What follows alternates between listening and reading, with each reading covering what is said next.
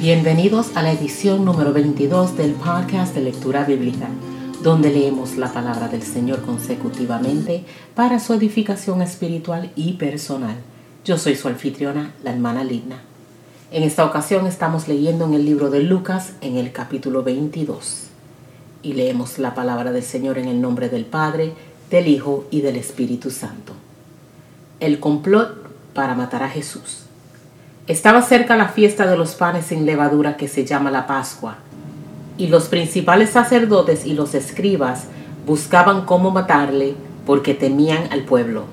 Y entró Satanás en Judas, por sobrenombre Iscariote, el cual era uno del número de los doce, y éste fue y habló con los principales sacerdotes y con los jefes de la guardia de cómo se lo entregaría.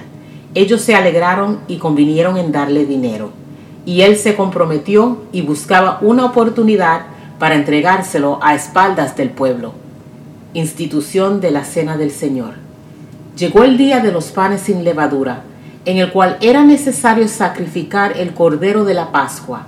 Y Jesús envió a Pedro y a Juan diciendo, Id, preparadnos la Pascua para que la comamos. Ellos le dijeron, ¿Dónde quieres que la preparemos? Él les dijo, He aquí, al entrar en la ciudad os saldrá al encuentro un hombre que lleva un cántaro de agua. Seguirle hasta la casa donde entrare y decir al padre de familia de esa casa, el maestro te dice, ¿dónde está el aposento donde he de comer la Pascua con mis discípulos? Entonces él os mostrará un gran aposento alto, ya dispuesto. Preparad allí. Fueron pues y hallaron como les había dicho y prepararon la Pascua. Cuando era la hora, se sentó a la mesa y con él los apóstoles, y les dijo, cuánto he deseado comer con vosotros esta Pascua antes que padezca, porque os digo que no la comeré más hasta que se cumpla en el reino de Dios. Y habiendo tomado la copa, dio gracias y dijo, tomad esto y repartidlo entre vosotros, porque os digo que no beberé más del fruto de la vid hasta que el reino de Dios venga. Y tomó el pan y dio gracias, y lo partió y les dio, diciendo, Esto es mi cuerpo, que por vosotros es dado, haced esto en memoria de mí. De igual manera, después que hubo cenado, tomó la copa, diciendo, Esta copa es el nuevo pacto en mi sangre, que por vosotros se derrama. Mas he aquí, la mano del que me entrega está conmigo en la mesa. A la verdad el Hijo del Hombre va según lo que está determinado, pero hay de aquel hombre por quien es entregado. Entonces ellos comenzaron a discutir entre sí quién de ellos sería el que había de hacer esto. La grandeza en el servicio. Hubo también entre ellos una disputa sobre quién de ellos sería el mayor. Pero él les dijo, los reyes de las naciones se enseñorean de ellas, y los que sobre ellas tienen autoridad son llamados bienhechores. Mas no así vosotros, sino sea el mayor entre vosotros como el más joven, y el que dirige como el que sirve. Porque, ¿cuál es mayor? ¿El que se sienta a la mesa o el que sirve? No es el que se sienta a la mesa, mas yo estoy entre vosotros como el que sirve. Pero vosotros sois los que habéis permanecido conmigo en mis pruebas. Yo pues os asigno un reino como mi Padre me lo asignó a mí, para que comáis y bebáis a mi mesa en mi reino, y os sentéis en tronos juzgando a las doce tribus de Israel. Jesús anuncia la negación de Pedro. Dijo también el Señor, Simón, Simón, he aquí Satanás os ha pedido para zarandearos como a trigo. Pero yo he rogado por ti que tu fe no falte, y tú, una vez vuelto, confirma a tus hermanos. Él le dijo, Señor, dispuesto estoy a ir contigo no solo a la cárcel, sino también a la muerte. Y él le dijo, Pedro, te digo que el gallo no cantará hoy antes que tú niegues tres veces que me conoces. Bolsa, alforja y espada. Y a ellos dijo, cuando os envié sin bolsa, sin alforja y sin calzado, ¿os faltó algo? Ellos dijeron, nada. Y les dijo, pues ahora el que tiene bolsa, tómela y también la alforja. Y el que no tiene espada, venda su capa y compre una. porque os digo que es necesario que se cumpla todavía en mí aquello que está escrito.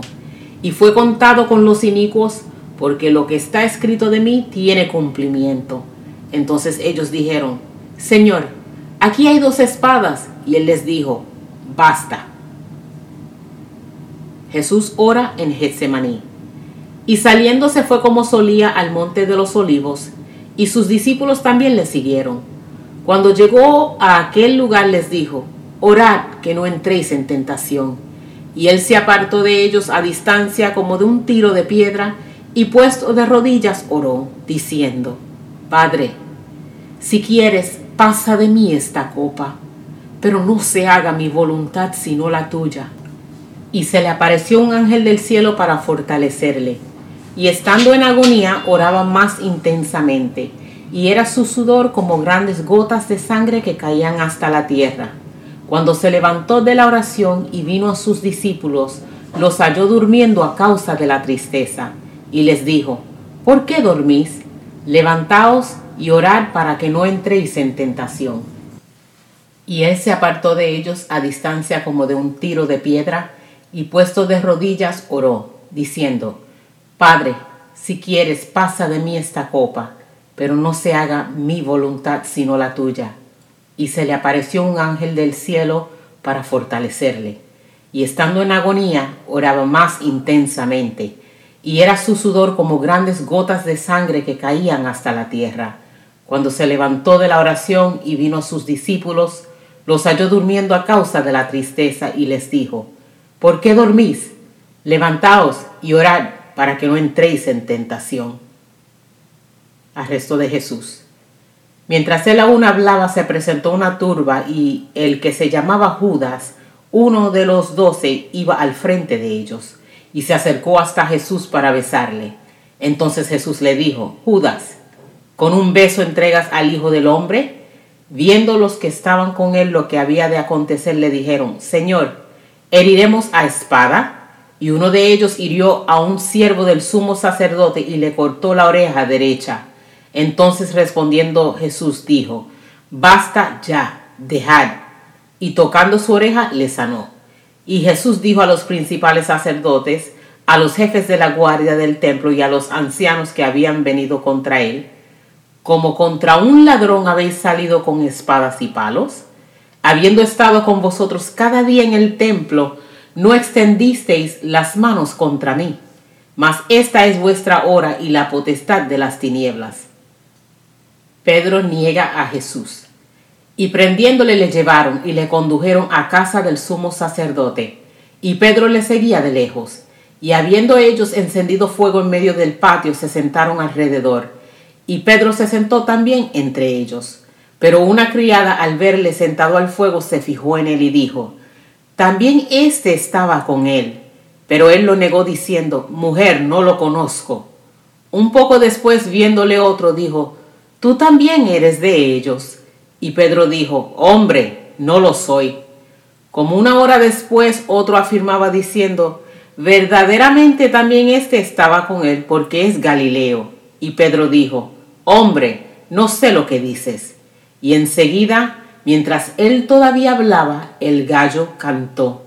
Entonces, vuelto el Señor, miró a Pedro, y Pedro se acordó de la palabra del Señor que le había dicho antes que el gallo cante, me negará tres veces. Y Pedro, saliendo fuera, lloró amargamente. Jesús escarnecido y azotado. Y los hombres que custodiaban a Jesús se burlaban de él y le golpeaban.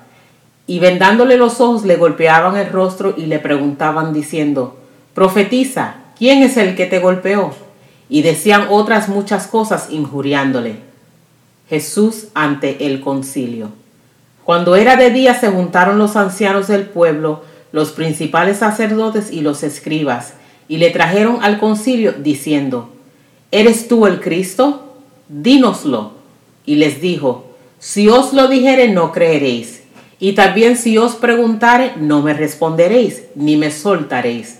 Pero desde ahora el Hijo del Hombre se sentará a la diestra del poder de Dios.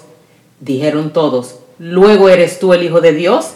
Y él les dijo, Vosotros decís que lo soy. Entonces ellos dijeron, ¿qué más testimonio necesitamos? Porque nosotros mismos lo hemos oído de su boca. Amén. Esta es la palabra del Señor leída en el libro de Lucas capítulo 22. Dios les bendiga a todos.